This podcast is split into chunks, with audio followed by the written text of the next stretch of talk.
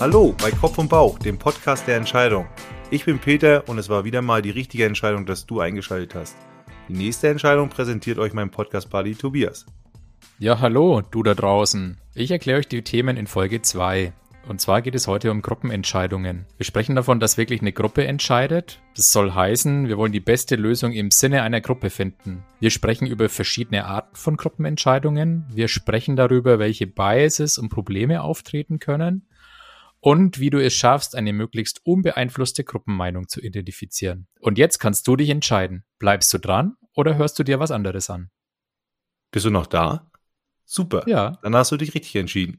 Du bist auf jeden Fall noch da, Tobias. Das, das ist das Wichtige. Perfekt. Ja, Tobias, spontan aus dem Bauch. Was hattest du für eine wichtige Entscheidung in den letzten Wochen? Wow, ganz spontan. Hm. Ja, da fällt mir noch spontan mein letztes Wochenende ein. Wir waren nämlich mit der Familie in Wien. Verlängertes Osterwochenende. Ähm, noch eine andere Familie bei, die einen Sohn im gleichen Alter unseres, äh, unseres Juniors haben. Und es war der Ostermontag und wir waren in der Stadt und äh, da gingen die Interessen ziemlich auseinander. Also die Erwachsenen wollten irgendwie so ein typisches Wiener Kaffeehaus und die Kinder haben irgendwie schon eine halbe Stunde genüllt, oh, wir haben Hunger, wir wollen nicht Kaffeehaus, wir wollen Burger. Fast Food. Genau, Fast Food. Ja, und dann war irgendwie so ein bisschen äh, die Frage, okay, geht man jetzt zu einer der, der bekannten äh, Burger-Fast Food-Ketten? Äh, mein Großer hatte irgendwie so eine neue US-Burger-Kette ähm, aus dem Hut gezaubert. Die fanden die aber dann furchtbar teuer. Also da wollten dann die Kids auch gar nicht hin, weil die gemeint haben, nee, also Preis-Leistungs-Verhältnis stimmt dann nicht. Und es war halt dann schon ziemlich, ja, Hunger und Diskussion und ähm, ja, schon ziemlich miese Stimmung. Ja, genau, dann ging es eben drum, okay, was, was tun, war die Entscheidung. Ähm, für mich war klar, okay, wir teilen uns auf, also Kids Burger, Erwachsene Kaffeehaus. Dann einfach mal mein Google Maps angeschmissen und habe äh, Kaffeehaus äh, und Burger gesucht und versucht irgendwas zu finden, was relativ nah beieinander ist. Hab dann tatsächlich was in der gleichen Straße gefunden. Das Burgerhaus sah richtig cool aus. Also es war so eine lokale Wiener Kette, irgendwie super gute Bewertungen mit 4,8 Sternen. Und dann musste nur noch ich mich entscheiden, ähm, gehe ich mit den Erwachsenen mit und lasse die Kids irgendwie allein und gebe den Geld mit oder ich gehe mit den Kids mit und ähm, übernehme die Rechnung sozusagen. Habe mich dann. oder wolltest du auch einen Burger? Nein, ich hatte eigentlich gar keinen Hunger, also ich habe da nur was getrunken, aber bin quasi dann mit den Kids ins Burgerhaus und äh, die anderen drei, meine Frau und die, die, das andere Pärchen, die sind quasi ins Kaffeehaus gegangen. Perfekt. Ob die richtige Entscheidung war, ich weiß nicht, meine Frau war danach so ein bisschen enttäuscht, dass ich nicht mit ihr zusammen im Kaffeehaus war. Aber gut, man kann es nicht allen recht machen bei so einer Entscheidung. Und ich glaube, das bringt uns ja zum Thema von heute, würde ich sagen. Das bringt uns perfekt zum Thema von heute. Aber trotzdem erstmal hier Respekt für deine Konfliktvermeidungsstrategien. Äh, die Idee natürlich, da was in der Nähe zu finden, das ist natürlich schon mal gut. Und vor allen Dingen weiß man ja auch, wenn die Kinder, also ich war ja selbst Kind und auch heute noch habe ich großen Hunger oft, dass man, wenn der Hunger steigt, dann auch die Laune schnell sinken kann. da muss man ja, wirklich schnell schon, sein in der Entscheidungsfindung. Die war schon auf einem sehr kritischen Level, muss ich sagen. Also Chapeau.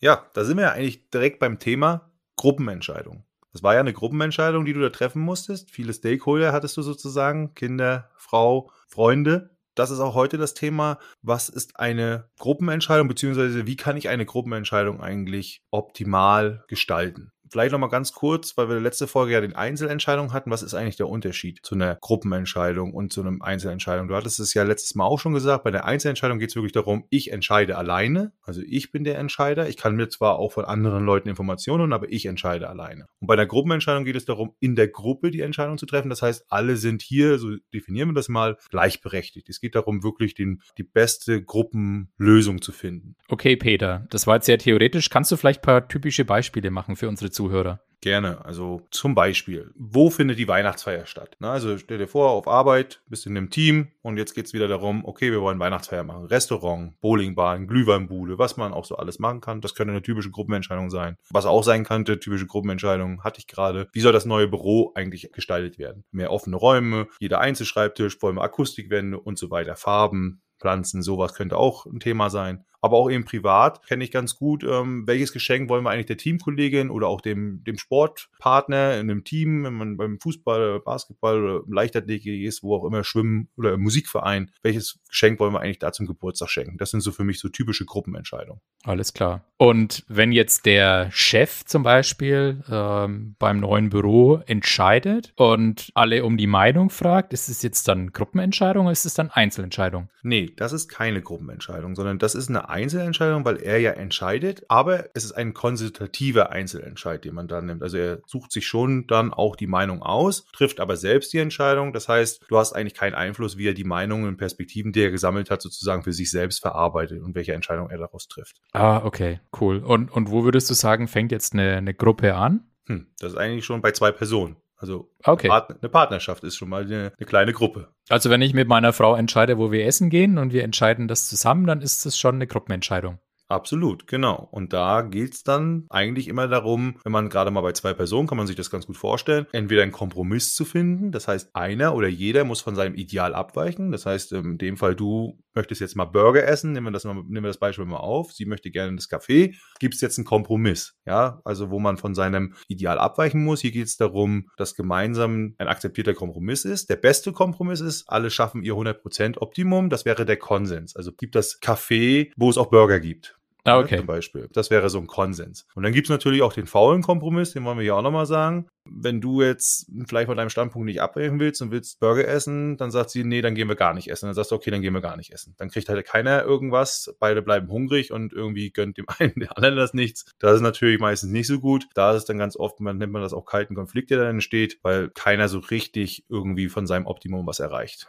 Das wäre in unserem Essensbeispiel wirklich ein kalter Konflikt, weil die Küche dann kalt bleibt und es geht gar nicht gut aus. Genau. Ja, also das ist so ein bisschen in der Gruppe Kompromiss meistens wird angestrebt. Konsens wäre das Optimum. Alle kriegen ihr Ideal, was natürlich sehr, sehr schwierig ist. Fauler Kompromiss möglichst vermeiden. Okay, jetzt hast du es ja schon ganz kurz erwähnt. Läuft meistens auf einen Kompromiss raus. Je größer die Gruppe, desto schwieriger wird der Konsens. Warum ist das Thema oder warum sind Gruppenentscheidungen so komplex und warum macht es auch die Entscheidung so schwierig? Naja, warum ist eine Gruppe komplex? Weil sie eben eine Ansammlung von Menschen sind. Und Standpunkt der Beteiligten ist ja zumeist unbekannt. Also man kann ihn zwar erfahren, fragen. Man kann natürlich fragen, warum, was möchtest du essen zum Beispiel? Welches Restaurant möchtest du? Aber es ist zum Beispiel auch nicht mehr klar, welches Bedürfnis jetzt dahinter steckt. Da kommen sehr viele, ja, unbekannte Themen mit rein und, und Menschen sind dann halt eben auch sehr, ja, ich sag mal, nicht einfach durch, zu durchschauen. Das macht es komplex. Und wenn man sich jetzt vorstellt, dass da drei, vier, fünf bis zehn, zwanzig, dreißig, hundert Menschen manchmal in einer Gruppe sein können, dann versteht man auch, in welcher Komplexität sich das nachher in der Entscheidungsfindung mündet. Ja, vor allem, ich denke jetzt an den beruflichen Kontext. Das sind ja diese Bedürfnisse oft gar nicht so klar, weil ich so die, die Werte und vielleicht so wie jemand privat tickt oder wie jemand so, ja, vielleicht auch ähm, unterwegs ist, was der, was der für Wertvorstellungen hat, das kenne ich vielleicht gar nicht. Genau. Und das macht es dann wahrscheinlich nochmal besonders schwierig, oder? Richtig, genau. Das ist im Endeffekt, ist das im, im Verborgenen. Oft werden, ich sag mal, bei Entscheidungen auch die Standpunkte oder Optionen verhandelt. Also was möchte der andere? Der eine möchte A, der andere möchte B. Aber es ist gar nicht klar, wozu möchte er das eigentlich? Also die, die Bedürfnisse, die dahinter sind eigentlich viel, viel wichtiger. Und die führen dann auch oft dazu, dass die Entscheidungen schwierig werden oder auch manchmal zu einem Konflikt führen. Ob es dann jetzt eben eine hitzige Diskussion wird oder eben auch, ich sag mal, so ein stilles Abwinken, wo dann eigentlich innerlich gekündigt wird. Das kennt man ja vielleicht von einer, Arbeit auch manchmal, wo dann einer sagt, na gut, dann gehe ich da halt auf die Weihnachtsfeier, aber Spaß macht's mir nicht. Okay. Und wie macht man jetzt so eine Gruppenentscheidung? Gibt es da irgendwie Methoden? Kannst du da mal vielleicht kurz drauf eingehen? Also es gibt relativ viele Methoden, aber ich will mal auf die vier, ich sag mal so typischen eingehen davon, obwohl eigentlich sind drei davon typisch. Eine ist vielleicht schon noch ein bisschen untypisch, aber die will ich auch mal nennen. Erstens, na klar kennen wir Diskussion. Also wir reden alle, hören zu, fassen zusammen, versuchen irgendwie ja in einer Diskussion einen gemeinsamen Entschluss zu fassen. Ich glaube, das kennen wir alle. Das kann manchmal gut funktionieren, wenn man ein homogenes Team ist. Das kann aber auch ganz schnell eskalieren eskalieren, also oder anstrengend werden. Ja, also die Diskussion, ich glaube auch, das ist so das Prominenteste. Ich habe das mal als emotionalen Konsens äh, tatsächlich kennengelernt, weil, weil halt viel Emotionen sind, es wird viel diskutiert und oft ist es auch so, dass sehr lange diskutiert wird und eigentlich nur so die Standpunkte äh, eigentlich äh, dauerhaft wiederholt werden. Ne? Und man ringt sich dann quasi so durch diese Diskussion und, und durch dieses Aneinanderreiben, ringt man sich dann irgendwann mal zu irgendeiner so Richtung durch ja, man ist irgendwann auch erschöpft und ja, viele legen es ja auch darauf an, äh, da dann so ein bisschen die Zeit für sich, sage ich mal, zu nutzen, dass die Leute irgendwann sagen, ach komm, dann machen wir es halt so, wie du es möchtest. Das ist nicht unbedingt immer die beste Lösung. Wenn man sehr homogen ist, was oft eine Partnerschaft ist, dann findet man meist auch eine gute Lösung. Okay, gut. Was gibt's denn noch? Also das zweite typische ist eine Abstimmung. Also ein typisches Mehrheitsprinzip wird hier gemacht. Also stellen wir uns eine Gruppe vor, wenn die natürlich jetzt hier eine gerade Zahl hat, dann kann es eine Pattsituation geben. Ist sie ungerade, kann man meistens so eine typische ja, Überzahlsituation schaffen. Gibt auch unterschiedliche Prinzipien. Manchmal so, eine Mehrheit ist ja auch schon 51 Prozent zu 49, was ja eigentlich auch im Endeffekt heißt, eine Hälfte ja, eine Hälfte nein. Oder es gibt zwei Drittel Mehrheiten und so weiter. Also das kennt man auch ein bisschen aus dem Wahlprinzip her. Mhm. Da gibt es unterschiedliche Möglichkeiten. Okay, also auch ziemlich bekannt, würde ich sagen. Dann Nummer genau. drei. Meinungsumfrage. Also wenn man jetzt, sage ich mal, sagt, man hat jetzt wirklich in der Gruppe mal bestimmte unterschiedliche Varianten liegen. Nehmen wir mal wieder ein Beispiel hier, die Weihnachtsfeier. Ähm, da steht jetzt eben dann der Weihnachtsmarkt oder der Christkindlmarkt, glaube ich, sagt man im Süden eher. Ähm, man hat eben die Bowlingbahn, das Restaurant. Dann geht es darum zu fragen, wie gut gefällt dir also diese Möglichkeit, also im Einzelnen. Das heißt, alle Optionen müssen bekannt sein und dann bewertet man vielleicht in einem Rating von 0 bis 100 oder man kann auch Sterne vergeben oder Noten und sagt, ja, jetzt der, mir selber würde jetzt zum Beispiel der Christkindlmarkt sehr gut gefallen, Restaurant halt nur so mittelmäßig und naja, Bowlingbahn gar nicht. Also man versucht eine Meinung auch qualitativ wirklich darzustellen. Also nicht nur Ja und Nein, sondern auch wie gut und wie ist meine Präferenz, wie hoch ist die, meine positiv oder negativ. Okay, ich glaube, sowas habe ich auch schon mal gemacht mit so einer Entscheidungsmatrix, äh, wo dann quasi jeder äh, unterschiedliche Entscheidungskriterien oder Optionen einträgt und dann kann man das irgendwie so ein bisschen ausrechnen. Das mit den Kriterien wäre jetzt nochmal Next Level. Da geht es dann schon mal mal, dass man auch das, das Entscheidungsproblem, sage ich mal, ein bisschen in unterschiedliche Perspektiven zerlegen kann. Hier hätte ich jetzt erstmal gesagt, allein, wie gut finde ich die Option,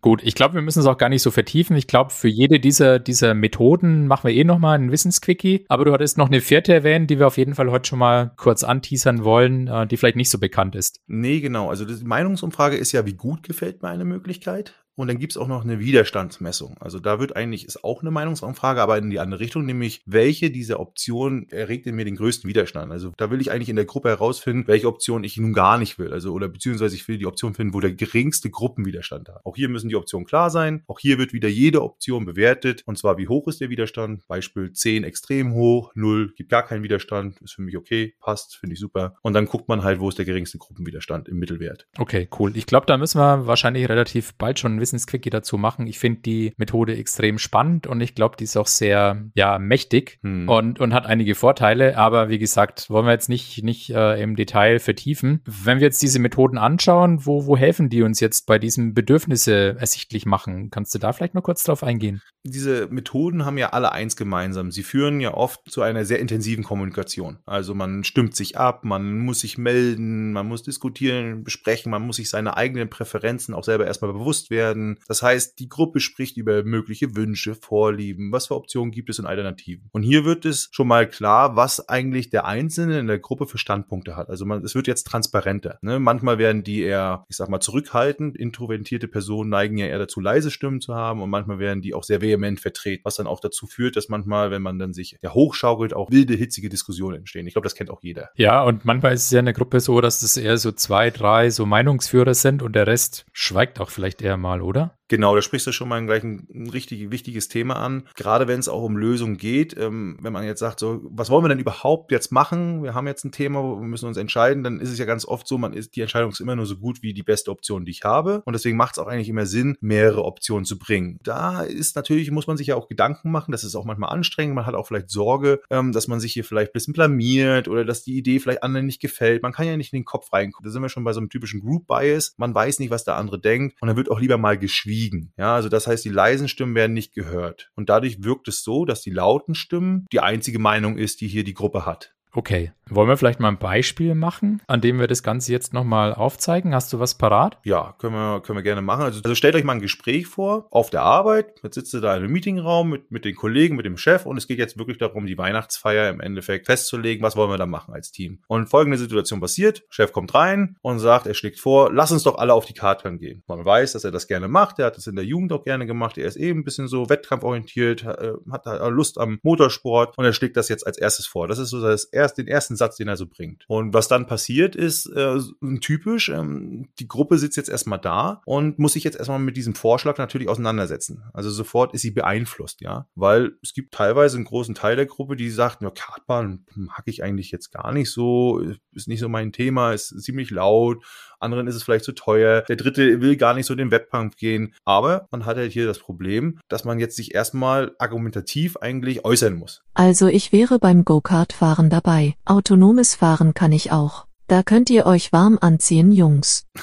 Ja, gut, alles klar. Das kann ich mir vorstellen. Für Eda wäre das natürlich easy going und der, sie würde natürlich dem Chef auch mal richtig zeigen, wie hier eine Runde in Bestzeit gefahren wird. Das kann ich mir gut vorstellen. Aber für andere Personen eben in dieser Gruppe könnte es dann halt eben schwieriger werden, Bedenken zu äußern. Ne? Sie müssen sie konkret formulieren. Sie wissen nicht, ob andere auch so denken. Das ist nämlich in so einer Gruppe wirklich kompliziert. Wenn ich jetzt sage, hm, eigentlich ist mir das viel zu laut und ist man dann nachher, sind die Hände so dreckig und ich würde viel lieber, ich sag mal, in Ruhe in ein Restaurant gehen, es wäre eigentlich schöner, ein Bierchen trinken und so. Denken jetzt andere auch so? Hm, Unsicherheit, ne? Traue ich mich vielleicht das nicht zu sagen. Ich habe auch erstmal keinen besseren Vorschlag. Kann ja sein, dass das typische Restaurant gehen vielleicht auch langweilig gesehen wird. Hm, weiß ich nicht. Naja, und was ich auch nicht möchte, ist, ich möchte eigentlich jetzt meinem Chef hier vielleicht auch nicht vor den Kopf stoßen. Das will ich auch kein, kein typisches Führungskräfte-Bashing machen. Das geht gar nicht immer um den Chef. Das kann auch einfach mal der Typ sein, der immer ein bisschen ein Redelsführer ist. Zum Beispiel, ganz ehrlich, ich bin einfach eher ein, ja, ich sag mal, ein direkter Typ. Ich, ich, ich übernehme auch ganz gerne mal die Diskussion. Ich zum Beispiel muss immer aufpassen, dass ich nicht zu sehr mit meinen Meinungen erstmal, ich sag mal, die Gruppe stark beeinflusse,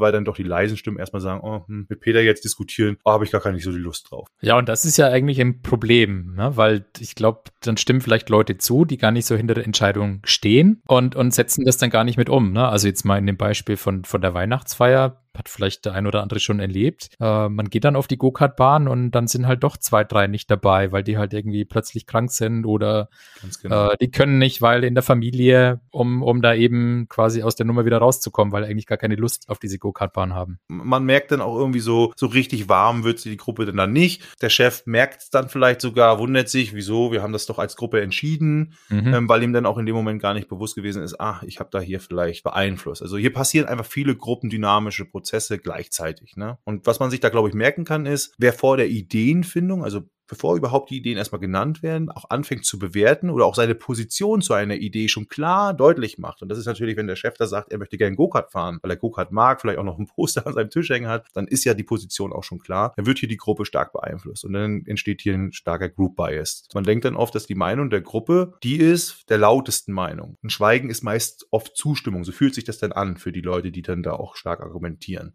Ich habe keinen Bias, oder? Bei mir ist alles nur 0 und 1. Naja, ich glaube, darauf kommen wir nochmal zurück, Ada, ob du komplett ohne Bias bist. Ähm, ich glaube, das müssen wir auf unseren Folgen-Backlog legen. Ja, das denke ich auch. So einfach ist das nämlich nicht. Ja, aber jetzt lass uns doch mal gucken, Peter, was, was kann man denn besser machen? Also wie kann man diese, diese Probleme, die wir jetzt so ein bisschen herausgearbeitet haben, wie, wie kann man die umschiffen oder wie kann man die vermeiden oder wie kann man da bessere Gruppenentscheidungen treffen? Genau, also da will ich es auch nicht zu kompliziert machen. Gerade bei diesem Thema Gruppenentscheidung trenne einfach meistens so eine Entscheidung in zwei Phasen auf. Also erstens, wenn noch keine Ideen und Vorschläge da sind, sammel die Ideen. Und zwar wirklich erstmal komplett ohne Bewertung. Was gibt es für Ideen bei der Weihnachtsfeier? Was würde eigentlich jedem einfallen? Und dann in der zweiten Phase wird eigentlich gemeinsam erst bewertet. Dass nicht irgendjemand ein Hemmnis hat, weil der sagt schon, oh nee, hier du, Restaurant will ich nicht. Und ne, also die, diese beiden Phasen, die sollte man definitiv nicht vermischen. Und vor allen Dingen ganz wichtig, und das ist eigentlich das, was ich euch mitgeben will heute, ist, führe diese beiden Phasen immer im Together Alone Prinzip durch. Was ist das genau? Jeder soll zuerst alleine für sich seine Meinung machen und dann wird das zusammen übereinander gelegt. Okay, um sich das jetzt besser vorzustellen, kannst du vielleicht nochmal ein Beispiel mit dieser Weihnachtsfeier machen? Was würde das jetzt bedeuten? Erstmal jeder für sich allein und dann alle zusammen. Genau, also wie sieht das konkret aus? Weihnachtsfeier, also ich komme jetzt nicht rein als Chef und sage, ich würde sofort diesen Vorschlag bringen, sondern ich sage, hey, wir wollen eine Weihnachtsfeier machen, lasst doch uns doch mal alle, jeder nimmt sich einen Zettel und jeder schreibt mal auf den Zettel seine Ideen drauf, die er cool finden würde. Und dann packen wir die alle von mir aus in einen Topf und danach lese ich die mal vor oder hänge die hin. Und dann, das kann kann auch anonym zum Beispiel passieren, wenn man dann das möchte. Aber da wird zum Beispiel jetzt erstmal macht sich jeder selber Gedanken. Und das Gleiche kann man dann nachher auch bei der Bewertung machen, wenn man dann sagt, okay, jetzt haben wir hier fünf Ideen gesammelt und jetzt bewertet mal jeder für sich erstmal wieder alleine, ohne dass da so ein Austausch passiert. Und dann nachher wird eben die Gruppenmeinung gemeinsam beieinander gelegt. Okay, cool. Ich glaube, du hast doch mal so eine Kurzanleitung dazu gemacht. Vielleicht fragen wir mal Ada. Ada, hast du die Kurzanleitung noch parat? Erstens, jeder notiert sich selbst seine Ideen oder seine Meinung.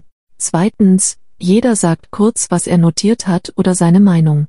Es wird dabei nicht bewertet und jeder darf ausreden. Drittens, achtet auf Wiederholungen, denn diese zeigen Gemeinsamkeiten. Viertens, Differenzen sind ebenso wichtig, denn hier sind Unterschiede. Wichtig ist dabei Verständnisprobleme anzusprechen und auszuräumen. Fünftens, Meinungen dürfen immer geändert werden. Man darf sich auch mal von anderen überzeugen lassen. Also bleibt immer offen. Okay, Danke, Ada. Ja, Peter, hast du noch was hinzuzufügen? Hm, eigentlich nicht. Also man könnte jetzt im Endeffekt nochmal sagen, wenn dann jeder für sich bewertet, ja, hat, dann muss natürlich in Summe ein Mittelwert gebildet werden, ne, der Gruppe, weil darum geht's ja. Also ich möchte ja im Endeffekt, so kann man sich das vorstellen, alle Meinungen übereinander legen und dann kommt vielleicht auch raus, dass das Go-Kart-Fahren in der Gruppe gar nicht so beliebt ist. Was aber auch passieren kann, ist, dass nicht jeder happy ist mit der Entscheidung, die rauskommt, weil, das haben wir ja eingangs schon gesagt, ein Kompromiss bedeutet auch manchmal, von seinem Idealvorstellung abzugehen. Aber hier steht eben die Gruppe im Vordergrund und hier geht es, die bestmögliche Gruppenentscheidung zu treffen. Und die geht nun mal der Einzelmeinung vor. Cool. Was Neues gelernt. Together, alone, zusammen, alleine. Kannte ich vorher noch nicht. Ich glaube, wir fassen einfach nochmal zusammen. Erst alleine, dann zusammen. Richtig. Ähm, drei Vorteile, Peter, der Methode. Ja, also jeder macht mit, ne, ganz klar. Also du integrierst ja die Leute, keiner sitzt in der Ecke und schweigt. Das heißt, mehr Informationen, mehr Perspektiven, außerdem weniger Beeinflussung. Wir haben das Thema Group Bias angesprochen. Mhm. Und, was ich ganz wichtig finde, mehr Akzeptanz. Weil wenn jeder Einfluss nehmen durfte oder auch sich teilnehmen durfte, dann wurden auch leise Stimmen gehört und dann wird am Ende die Entscheidung auch in der Gruppe besser getragen. Also ich würde sagen, Together Alone, zusammen alleine, klare Empfehlung für effektive Gruppenentscheidungen. So sieht's aus. Bin schon mal gespannt auf eure Erfahrungen. Ja, dann bleibt mir nur noch zu fragen, Tobias, what's next? Ja, in der nächsten Folge, der Folge Nummer drei, haben wir dann zum ersten Mal einen Gast dabei. Zu Gast wird sein der Frank Wulfes und der Frank Wulfes wird uns den Decision Poker mitbringen. Oh, Poker. Das klingt aber interessant. Äh, hat das denn was mit Karten zu tun? Ja, also mit Spielkarten hat es zu tun und ich könnte mir vorstellen, der Frank bringt die auch mehr oder weniger mit. Das klingt spannend. Da bin ich auch, da bin ich gespannt, was da rauskommt. Dann vielleicht noch ein anderes Thema, und zwar der Entscheidungsdomian, unser drittes Format. Ähm, da geht es ja darum, dass wir wirklich akute Entscheidungsprobleme von echten Menschen uns anhören und eine Hilfestellung geben. Ich habe jetzt auch schon die ersten Zuschriften kommen. Ein konkretes Problem werden wir jetzt uns demnächst auch angehen. Ähm, da vielleicht nochmal, Tobias, an dich auch die Frage, wie soll das Format nochmal konkret sein, dass auch unsere Zuhörer hier wirklich sehen, dass sie hier eine Möglichkeit haben, eine Hilfestellung zu bekommen. Alles klar. Also grundsätzlich, wie bei Domian, uns ruft jemand an und kommt direkt in die Folge. Also wir nehmen jemanden direkt in die Folge, dass er in der Folge sein Problem beschreibt. Wenn man das nicht möchte, dann kann man uns das auch vorher per Sprachnachricht zukommen lassen. Wir spielen die Sprachnachricht ab oder wir erklären das einfach nochmal äh, quasi in unseren Worten. Und wenn es was ganz Sensibles äh, oder sehr Privates ist, dann können wir das gerne auch anonymisieren und nehmen vielleicht einen anderen Namen. So, wenn das Problem, also das Entscheidungsproblem quasi dann, dann bekannt ist, dann fangen wir an und ähm, schmeißen da unterschiedliche Perspektiven von uns drauf. Wie würde der Kopf entscheiden? Wie würde der Bauch entscheiden? Wie würden wir Methoden anwenden, die wir in den Folgen vielleicht schon vorgestellt haben? Und versuchen da wirklich so unterschiedliche Herangehensweisen herauszuarbeiten, die die Person, die uns quasi diesen, diesen Fall gebracht hat, dann auch tatsächlich ausprobieren kann. Und nach einer Weile fragen wir einfach nochmal nach bei der Person, was davon hat gut geklappt, was hat vielleicht nicht so gut funktioniert, wurde die Entscheidung schon getroffen getroffen, steht die Entscheidung immer noch aus. Und das werden wir dann in quasi in der zukünftigen Folge, werden wir dann nochmal drauf zurückblicken, damit man wirklich sieht von dem, was wir uns überlegt haben, was davon hat gepasst und was vielleicht eher nicht, um damit Menschen, die in einer ähnlichen Situation zu stehen, so ein bisschen Hilfestellung und Ideen zu geben, wenn man mit solchen Entscheidungssituationen umgeht. Große Klasse. Danke dir. Das Angebot steht. Entscheidungsdomian, habt ihr akute Entscheidungsprobleme, kommt gerne auf uns zu. Wie gesagt, auch gerne anonym. Wir freuen uns, wir würden uns da gerne reindenken und euch Hilfestellung geben. Ja, dann sind wir am Ende unserer Folge. Wenn ihr die nächste Folge nicht verpassen wollt, dann folgt uns. Den Podcast gibt es auf allen Plattformen, die ihr kennt. Spotify, Apple, Google, Amazon, dieser. Abonniert uns, drückt die Glocke, hittet das Like-Button, wie man das auch immer macht auf der Plattform. Tobias, und Peter könnt ihr, also mich könnt ihr auch gerne auf LinkedIn anschreiben. Profile gibt es in den Show Notes. Und immer bitte gerne Feedback, vor allen Dingen gerne auch Bewertungen, Rezensionen auf den jeweiligen Plattformen. Das hilft uns wirklich auch sehr, wenn ihr das möchtet. Das war Kopf und Bauch, der Podcast der Entscheidung. Und zum Ende, wie immer, One More Thing. Und hier, kurz und knackig, die Frage bei einem Münzwurf. Kopf oder Zahl, Tobias? Zahl. Alles klar. Auf Wiedersehen. Ciao.